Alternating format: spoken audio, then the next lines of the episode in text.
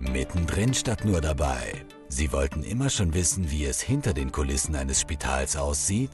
Dann begleiten Sie uns durch das LKH Universitätsklinikum Graz. Lernen Sie die Menschen kennen, die dafür sorgen, dass jede Patientin und jeder Patient bestmöglich versorgt wird.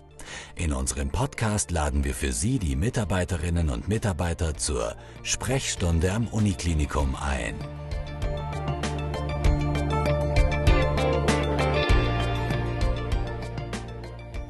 Herzlich willkommen zur Sprechstunde am Uniklinikum. Mein Name ist Simone Pfannel-Bichler. Ich darf Sie, liebe Hörerinnen und Hörer, heute zu einer Spezialfolge unseres Podcasts begrüßen. Wir haben nämlich Frau Dr. Andrea Amega Sakotnik, die bei uns am Uniklinikum als Anästhesistin arbeitet, zu Gast.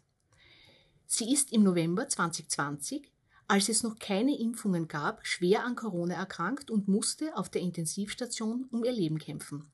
Herzlich willkommen, Frau Dr. Amega Sakotnik, und danke, dass Sie heute unser Gast sind. Grüß Gott und danke für die Einladung. Als Ärztin auf der Intensivstation sind Sie bereits früh mit Covid in Kontakt gekommen. Hatten Sie Angst, sich anzustecken? Ich hatte von Beginn an, ähm, das heißt also im Februar, März, ähm, großen Respekt vor dieser Erkrankung. Als Intensivmediziner weiß man, ähm, was ein Lungenversagen bedeutet, vor allem eine, ein unbekanntes Virus, mit dem wir noch nicht gearbeitet haben, hoch ansteckend, ähm, war natürlich eine Bedrohung und ich habe von Beginn an, war für mich klar, ich darf das nicht bekommen, ähm, auch um es nicht äh, an meine Mutter zu Hause weiterzugeben, um an ältere Verwandtschaft es nicht weiterzugeben. Also ich hatte großen Respekt, ich wollte selber auch nicht bekommen, ich glaube so wie viele andere ähm, und habe auch alle Vorsichtsmaßnahmen ergriffen. Ich habe von Beginn an äh, schon im März eine Maske getragen, wenn ich einkaufen gegangen bin. Ähm, und ähm, ja, dennoch hat es mir leider im November erwischt. Also wie Sie schon angesprochen haben, im November 2020, als es noch keine Impfungen gab, ist für Sie wirklich der Worst Case eingetreten. Sie haben sich mit dem Coronavirus angesteckt. Wie hat sich die Erkrankung bei Ihnen bemerkbar gemacht? Ähm, der Verlust von Geruchs- und Geschmackssinn hat zunächst einmal meinen 13-jährigen Sohn getroffen, der mich aus der Schule angerufen hat, Mama, ich schmeckt das Jausenbrot nicht. Ähm, ich habe ihm dann gesagt, FFP2-Maske auf, wir holen dich ab. Und meines, die Symptome bei mir haben dann am Abend begonnen, Symptome eines grippalen Infekts, leichte Muskelschmerzen, leichte Halsschmerzen, leichtes Kopfweh. Jedenfalls am Abend haben die Symptome begonnen, sind in der Nacht dann stärker geworden. Am nächsten Tag bin ich dann getestet worden und am übernächsten war der PCR-Test da und war positiv. Äh, die erste Zeit der Erkrankung waren Sie noch zu Hause. Wie ist es Ihnen ergangen? Und haben Sie geglaubt, dass die Krankheit auch bei Ihnen ähnlich wie einfach nur eine Grippe verlaufen wird? Also beim letzten äh, muss ich sagen, ja, natürlich. Ich glaube, so wie viele, die am Anfang leichtere Symptome haben, habe ich auch gedacht, na, das wird jetzt ähm, ein paar Tage so, so dahin und ich bin sonst auch nicht wirklich ähm, schwer krank unterm Jahr. Ich kriege keine, lass mich jedes Jahr Influenza impfen, habe eigentlich nie Influenza gehabt, auch, habe auch wenig grippale Infekte und dachte, das wird sich in den nächsten Tagen, mein starkes Immunsystem wird das zwar, wird das besiegen. Es ist der Worst Case für mich gewesen. Ich wusste, dass das jetzt kein leichter Weg wird, aber natürlich habe ich gedacht, ich werde das so wie andere Infektionen auch überstehen. Äh, zu Hause habe ich mich isoliert. Ich war ähm, alleine im Zimmer, genauso wie mein kleiner Sohn. Der große Sohn äh, war ja natürlich auch Kontaktperson und meine Mutter ist dann auch erkrankt. Also wir haben uns äh, jeder für sich isoliert, war eine schwere Zeit. Nach einer Woche extrem hohes Fieber ähm, eigentlich alles, was Covid so bietet, bis auf die Atemnot, bis auf Husten, das hatte ich nicht. Rest der Symptome sehr wohl, starke, stärkste Kopfschmerzen etc. Ja. Äh, Sie sind erkrankt, als es noch recht wenig Erfahrungen mit der Behandlung von Covid-Patienten gab. Nachdem klar war, dass Sie selbst ins Krankenhaus müssen, was ist Ihnen da als Ärztin und als Patientin durch den Kopf gegangen? Ich war zu dem Zeitpunkt äh, massiv geschwächt. Ich war sicherlich dehydriert. Ähm, und ich muss ganz offen sagen, es war große Angst natürlich dabei, mm, äh, sehr, mm, man ist sehr mit sich beschäftigt. Ich habe Mühe gehabt, da überhaupt in, in das Rettungsauto zu kommen etc.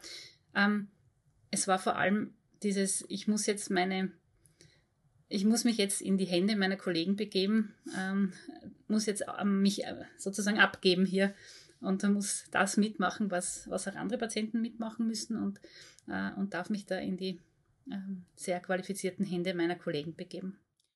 Äh, Sie waren insgesamt zehn Tage lang auf der Intensivstation. Woran können Sie sich noch erinnern?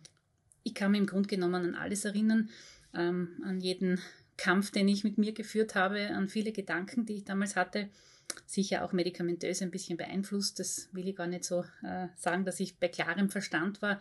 Es gibt eine Situation, da habe ich scheinbar meinen Sohn, meinen großen Sohn angerufen und gesagt, ich weiß nicht, ob ich das überlebe. Äh, der hat sich entsprechend große Sorgen gemacht. Ich, ich, ich weiß es nicht, warum ich ihn da so bes besorgt oder warum ich das gesagt habe, aber scheinbar ist mir da wirklich sehr, sehr schlecht gegangen und das kann ich mich nicht erinnern.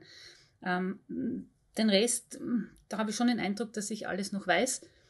Auch die vielen Gedanken, die ich mir damals gemacht habe, ja.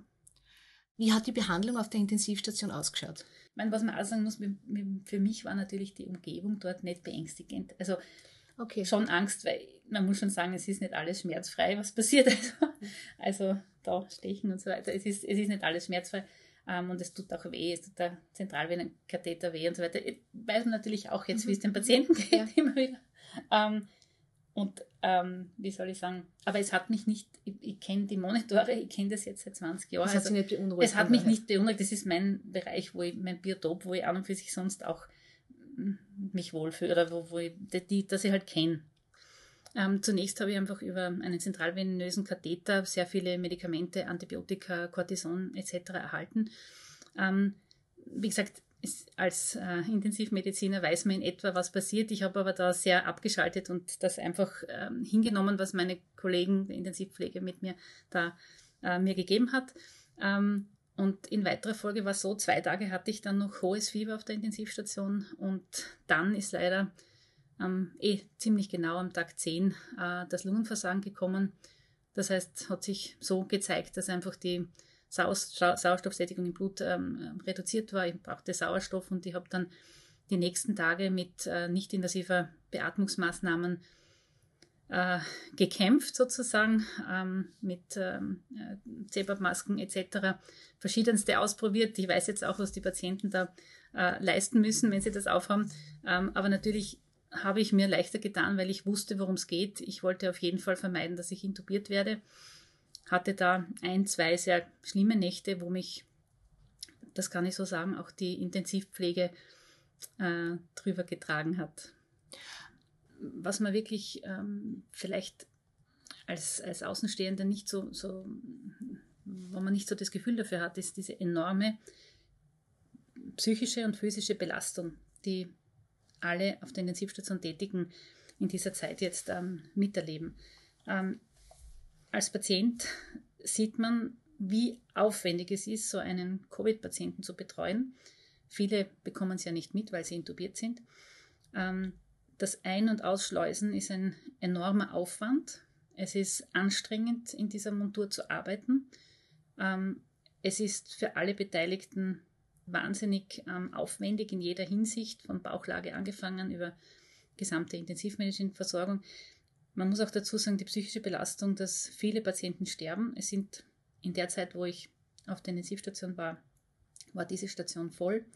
Ähm, und ähm, es sind viele Patienten, die mit mir dort gelegen sind, in weiterem Verlauf verstorben. Also auch dieser frustrierende Teil der Arbeit sozusagen ist enorm. Äh, man muss auch dazu sagen, damals, ähm, im letzten Jahr, hat es noch keine Impfung gegeben. Das heißt, ähm, es hat sich jeder einem gewissen Risiko ausgesetzt, dass er sich ähm, bei einer kleinen Schlamperei um drei in der Nacht zum Beispiel ähm, beim Ausziehen und beim Umziehen möglicherweise ansteckt. Muss auch zugeben, war für mich als Patient auch eigenartig, dass man infektiös ist und quasi eine Gefahr für andere ist. wie gesagt, größter Respekt für die Leistung der Menschen, die dort arbeiten. Wie lang waren Sie auf der Intensivstation? Neun Tage. Ähm, und zum Glück ist es so, dass ich mich relativ rasch erholt habe. Ich hatte eine Nacht, die ich mir gemerkt habe, das war der 23. November. Da habe ich um drei Uhr in der Nacht ähm, sehr, also sehr schwer nur äh, atmen können. Es war ähm, das, dieses Gefühl, dass Wasser in der Lunge ist. Ähm, ich glaube, das wird immer wieder beschrieben, dieses Ertrinken bei Covid. Ich habe es natürlich damals jetzt nicht so, hätte es nicht so beschreiben können, aber es war dieses nicht durchatmen können. Und ich habe da mit der Intensivschwester, mir natürlich bekannten, lieben Intensivschwester, quasi verhandelt, was wir jetzt unternehmen. Ähm, und es ist ihm so ausgegangen, dass ich ihm durchgekämpft habe. Ich muss gestehen, durch den Kopf gegangen ist mir jetzt weniger dieser Gedanke, ich werde meine Familie nicht mehr sehen, sondern eher dieses wirklich mal sehr beschäftigt mit sich selber ähm, und, und äh, auf sich zurückgeworfen. Das ist auch so ein Aspekt, den man auf der Intensivstation dann lernt. Man muss sich sehr viel mit sich selber beschäftigen. Äh, Sie haben gerade erwähnt, dass Sie mit der Pflegeperson verhandelt haben. Was bedeutet das? Naja, wir haben überlegt, was wir jetzt äh, in weiteren Schritten tun, ob wir da jetzt ein Medikament verwenden oder nicht. Also ich habe konkret als ähm, alte Kardiologin quasi, nein, bin ich nicht, aber ähm, als sehr kardiologisch interessiert, als Herzanästhesistin, äh, gedacht, vielleicht doch ein bisschen ein Lasix, also ein Theoretikum, um das Wasser aus der Lunge zu bringen, ist natürlich äh, medizinisch überhaupt nicht äh, nachvollziehbar und auch nicht, ja. Also wir haben da ein, ein Gespräch gehabt und im Endeffekt, also äh, war die Entscheidung jetzt nicht den Diensthabenden zu rufen, sondern quasi noch die Nacht drüber wieder mit allen möglichen Atemhilfen drüber zu kommen. Das heißt, Sie sind nicht intubiert Nein. geworden und wie ist es dann weitergegangen? Am nächsten Tag hat sich's es hat sich es hat sich dann es war ein bisschen wellenförmig muss ich sagen, aber ähm, es es ist dann einfach es ist dann weitergegangen. Ich habe die Therapien weitergemacht mit diesen Atemhilfen und ähm, es hat sich dann scheinbar gebessert. Ja. Warum ist es Ihnen so wichtig gewesen, nicht intubiert zu werden? Naja, ähm, als Intensivmedizinerin weiß man ja, dass sozusagen die künstliche Beatmung über eine Beatmungsmaschine prinzipiell nicht weder physiologisch ist noch langfristig ähm, einen guten Effekt hat. Wenn es notwendig ist, ist es notwendig, das war mir schon klar. Die Beatmung ist halt wirklich was Schlechtes. Ne? Das mhm. ist unphysiologisch, die, die, Lunge wird ähm, teilweise überdehnt, teilweise ähm, minder belüftet. Das ist mit, die Beatmung ist ist nicht so äh, gleich wie beim wie, wie Atmen. Und ähm, da kann es schon zu Strukturschäden auch kommen. Und natürlich die Krankheit selber kann auch zu Fibrosen führen, zu, zu Bindegewebsumwandlungen der Lunge. Das, das war bei mir, das war schon mein Gedanke. Ne? Ja, ja, ja. Wie wird es mir nachher gehen? Kann ich jemals wieder, muss ich transplantiert werden? Also wie geht das weiter? Wie kann ich dann leben? Muss ich, muss ich meinen Beruf aufgeben? Ich weiß ja nicht, wie ich da rauskomme. Kann ich jemals wieder arbeiten? Also ich habe schon Dinge erlebt oder so auch so viele Gedanken gehabt, ähm, die, die ich sonst sicher nicht gehabt ja, hätte. Ja, ja, also die einfach dort auch die Zeit, man hatte 24 Stunden, ich habe kaum geschlafen, also in den neun Tagen, ich wüsste, es waren vielleicht kurze Phasen, wo ich ein bisschen weggenickt bin, kaum geschlafen. Ähm, da hat man viel Zeit zum Nachdenken. Ne? Schlaft man wirklich kaum oder glaubt man? Oder? Nein, ich, ich, bin ganz fest überzeugt. Ich, kann, also ich, kann, ich bin ja dann in der Nacht wenig gelegen, bin, bin ja meist am Bauch gelegen und sonst immer gesessen und draußen gesessen. Ähm, äh, da war ich dann auch sehr lustig, weil manchmal am Tag ist halt wirklich, da war ich so erschöpft, dass ich mich halt ins Bett so reingesetzt habe, irgendwie eh mit, mit Maske und ein Kollege, der ist wirklich Schätzchen über alles, ähm, der dann reingeschaut, immer so reingeschaut, die meisten haben reingeschaut, ja, gell, ja, also mit, aber das ist nicht ganz einschleißen mhm. brauchen, ähm, reingeschaut hat und dann gesagt hat, du, du musst aus dem Bett, du musst außer, und ich so, Tom, bitte, ich war die ganze Zeit raus, ich muss mir einmal kurz ins Bett ein, ich kann, ich kann nicht, ah, er hat es nicht gesagt, aber ich habe das Röntgen gesehen, gell? Also das hat er nicht ja, gesagt, ja. aber ich habe es gewusst, was, was, er meint. Du, du musst außer, du musst kämpfen jetzt, du musst jetzt echt einen Helm auf, du, durchgehend und blablabla. Dann haben wir gedacht, okay, also wenn ich, ich kenne ihn ja lang natürlich, ähm, geht scheinbar um die Wurst. Was natürlich mir schon durch den Kopf gegangen ist, war dieser Gedanke, äh, ich glaube, jeder nimmt sich irgendwie vor, man möchte irgendwas äh, seinen Kindern, wenn man jetzt akut verstirbt, was er sich mit einem Radl einen Unfall hat oder was, irgendeinen Brief hinterlassen. Äh, das mhm. ist wirklich, und dann habe ich schon gedacht, das habe ich eben nicht gemacht, weil es ist ja nie der Zeitpunkt, oder? Dass ich sage, so, jetzt setze ich mich hin und ja. schreibe das zusammen. Ähm, also das ist halt mein Gedanke, ich möchte es gerne machen, weil ich weiß eben leider, wie schnell es gehen kann, äh, dass man eben dann nicht mehr heimkommt. Und, ähm, und das habe ich halt, das ist mir schon durch den Kopf gegangen, dass ich das nicht, nicht gemacht habe, sozusagen, und doch relativ schnell dann in der Nacht.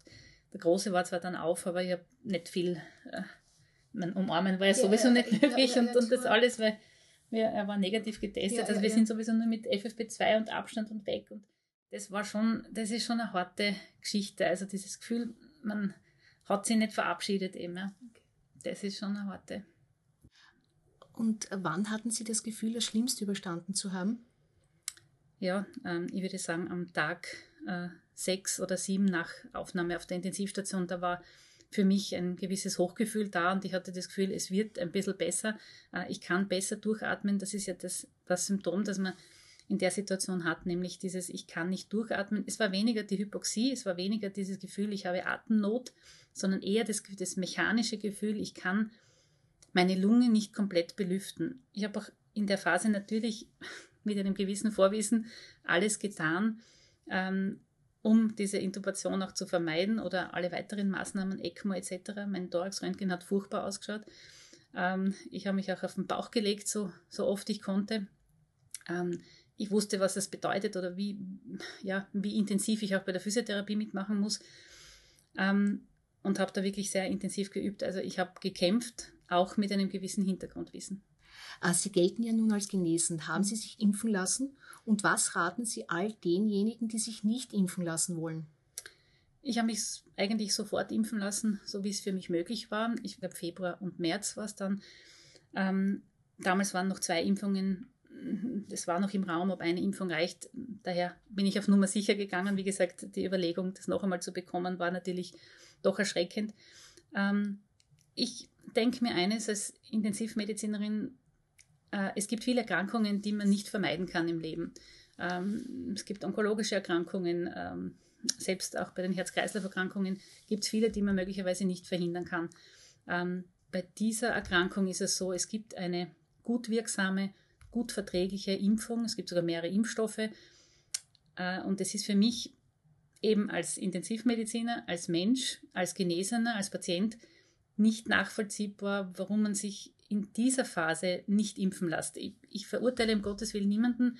Äh, wie gesagt, ich, ich habe wirklich Verständnis, dass man gesagt hat, im Jänner, hm, äh, schauen wir noch einmal, obwohl es wirklich Arbeiten gegeben hat, die klar ausgedrückt haben. Also, wie gesagt, wir arbeiten ja mit Evidenz, äh, wir arbeiten evidenzbasiert ja. in der Medizin und zwar klare Publikationen da, dass es eine sichere Impfung ist. Ich sage jetzt damals, habe ich ein gewisses Verständnis gehabt, dass man sagt, okay, ich muss nicht der Erste sein, wenn ich das so mhm. plakativ mhm. sagen darf.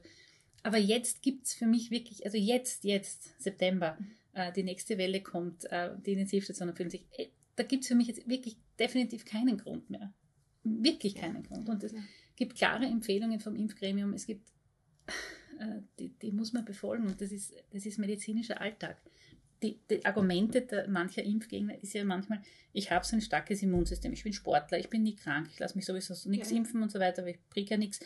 Ähm, und das Argument ist immer sehr schwach, weil das Immunsystem mag stark sein, das ist super mal prinzipiell, aber es gibt Momente im Leben, wo es eben gerade nicht, nicht stark ist. Das ist, wenn ich gerade im massiven Stress bin, wenn man andere Erkrankungen bekommt. Was ist, wenn man plötzlich eine onkologische Erkrankung bekommt, auch als Junger? Wir sind ja genug, ja, 30, ja. auch Jüngere, um ja, Gottes Willen, die äh, so eine Erkrankung haben. Und dann ist mein Immunsystem plötzlich nicht mehr so stark. Dann brauche ich vielleicht eine Chemotherapie, eine Bestrahlung, wo mein Immunsystem runterfährt. Mhm. So stark es ist. Und das, das heißt aber wirklich, dass das Covid ein Add-on ist, in Wahrheit. Ja, okay. genau. Dann Add-on ist und, und in dem Moment ähm, ist mein Immunsystem nicht so stark. Und wie gesagt, auch im Alltag, es gibt Stressmomente, wo es eben dann nicht so stark gerade ist. Aber ich vielleicht eine große Viruslast übertragen bekomme mhm. und dann trotzdem schwerer erkrank. Also dieses, diese Sicherheit, ich bin fit und mir passiert das nicht, bin sonst auch nicht krank, die gibt es nicht. Das heißt, von Ihnen kommt eine klare Empfehlung zur Impfung, nachdem was Sie alles erlebt haben? Absolut, ohne Einschränkung. Man hört oft, dass Kinder nicht schwer an Covid erkranken und daher nicht geimpft werden müssen. Sehen Sie das auch so, liebe Frau Doktor? Mein kleiner Sohn, der wahrscheinlich Infektionsquelle war, natürlich beweisen wird man das nie können, aber wie gesagt, die Wahrscheinlichkeit ist sehr hoch hat dann schon natürlich, er ist zwar sehr schwer pubertär momentan, daher ist alles sehr cool, trotzdem ähm, immer wieder die Frage gestellt, Mama, hättest du eigentlich dran sterben können? Und äh, das hat ihn schon sehr schwer beschäftigt. Und ich denke mir, mit dem zu leben, dass ein Familienangehöriger, ich habe es auch in meinem Freundeskreis, wo dann der, der Stiefopa, aber es war quasi der Opa, äh, verstorben ist, wo auch äh, der Bursche das nach Hause gebracht hat. Ähm, das, das lastet auf den Kindern. Und wie gesagt, es kann natürlich niemand was dafür und es ist jetzt auch, es gibt keine Schuld, um Gottes Willen. Aber es ist einfach dieser Gedanke bei den Kindern natürlich da. Äh, ich glaube, wir müssen alles tun, dass wir unsere Kinder, die jetzt nicht geimpft werden können, die unter zwölf sind, schützen, indem wir uns impfen lassen, vor allem auch die Kleinen. Ähm, das, das ist mein Aufruf in diese Richtung um, um ihnen auch das seelische Leid zu ersparen. Also ich denke, das ist nicht unwesentlich. Ah, Long-Covid ist mittlerweile auch zu einem Krankheitsbild dieser Pandemie geworden. Immer mehr Menschen, egal ob sie einen milden oder einen schweren Verlauf hatten, leiden unter lang dauernden Spätfolgen und Infektionen. Sind Sie davon auch betroffen und inwiefern hat sich Ihr Leben durch die Krankheit verändert? Ähm, ich bin Gott sei Dank nicht betroffen. Ich habe mich sehr rasch erholt ähm, nach der Erkrankung. Ich kann vielleicht das so beschreiben. Am 23. November, das habe ich gespeichert, war meine quasi schlimmste Nacht auf der Intensivstation. Da habe ich wirklich um drei Uhr in der Nacht gewusst, wenn ich jetzt, äh, wenn ich mich jetzt melde, dann werde ich wahrscheinlich intubiert werden. Ähm, und am 22. Dezember, also praktisch einen Monat später, habe ich wieder gearbeitet. Was hat sich für Sie als Ärztin durch die Erfahrung mit der Erkrankung verändert? Ähm, ich nehme aus dieser Erfahrung auf der Intensivstation, vielleicht wenn man es so formuliert, auch sehr viel Positives mit. Ähm, das bedeutet, ich habe mich in dieser Zeit zum einen perfekt versorgt gefühlt von meinen Kolleginnen und Kollegen ähm, auf fachlicher und auch auf menschlicher Ebene, ebenso von der Intensivpflege, die für mich Unfassbares geleistet hat in dieser Phase, äh, auch mir persönlich oder für mich sozusagen enorm viel gemacht hat. Und ähm, was man wirklich sagen muss, ähm, das ist etwas, was ich mitnehme. Ähm, dass sicher ein Teil ist die medikamentöse Behandlung, wie gesagt, die, diese Atemhilfen. Der andere Aspekt ist die menschliche Zuneigung. Das weiß man zwar als Intensivmediziner schon auch, dass die Intensivpflege da sehr nah am Patienten ist, aber als Patient selber äh, bekommt man das noch viel mehr mit. Ähm, und ich muss sagen, ich bin da unendlich dankbar und habe mich über diese Zeit auch selbstverständlich von meiner Familie, von, meinen, von meiner Mutter, meinen Söhnen, ähm, aber auch von meinen Freunden ganz enorm, aber eben auch von meinen Kolleginnen und Kollegen und von der Intensivpflege äh, getragen gefühlt. Also jeder hat irgendwie was beigetragen und ich bin sowieso gebettet gewesen und habe mir gedacht, so werde ich das schaffen. Das war ganz wichtig. Also ich nehme mit, ähm, dass diese persönliche Zuwendung beim Intensivpatienten ganz, ganz, ganz, ganz wichtig ist. Liebe Frau Dr. Amiga Sakotnik, vielen Dank, dass Sie bei uns waren und uns so offen von Ihrer Krankheit erzählt haben. Ich wünsche Ihnen alles Gute und wir hoffen auch, dass mit Ihrer Geschichte einigen die Entscheidung für die Covid-Impfung leichter fällt. Dankeschön. Auf Wiedersehen. Unsere nächste Folge gibt es am 15. September. In der Zwischenzeit freuen wir uns über Ihre Rückmeldungen auf Insta oder über unsere Homepage. Einen schönen Tag noch, bleiben Sie gesund und bis bald bei unserer Sprechstunde am Uniklinikum.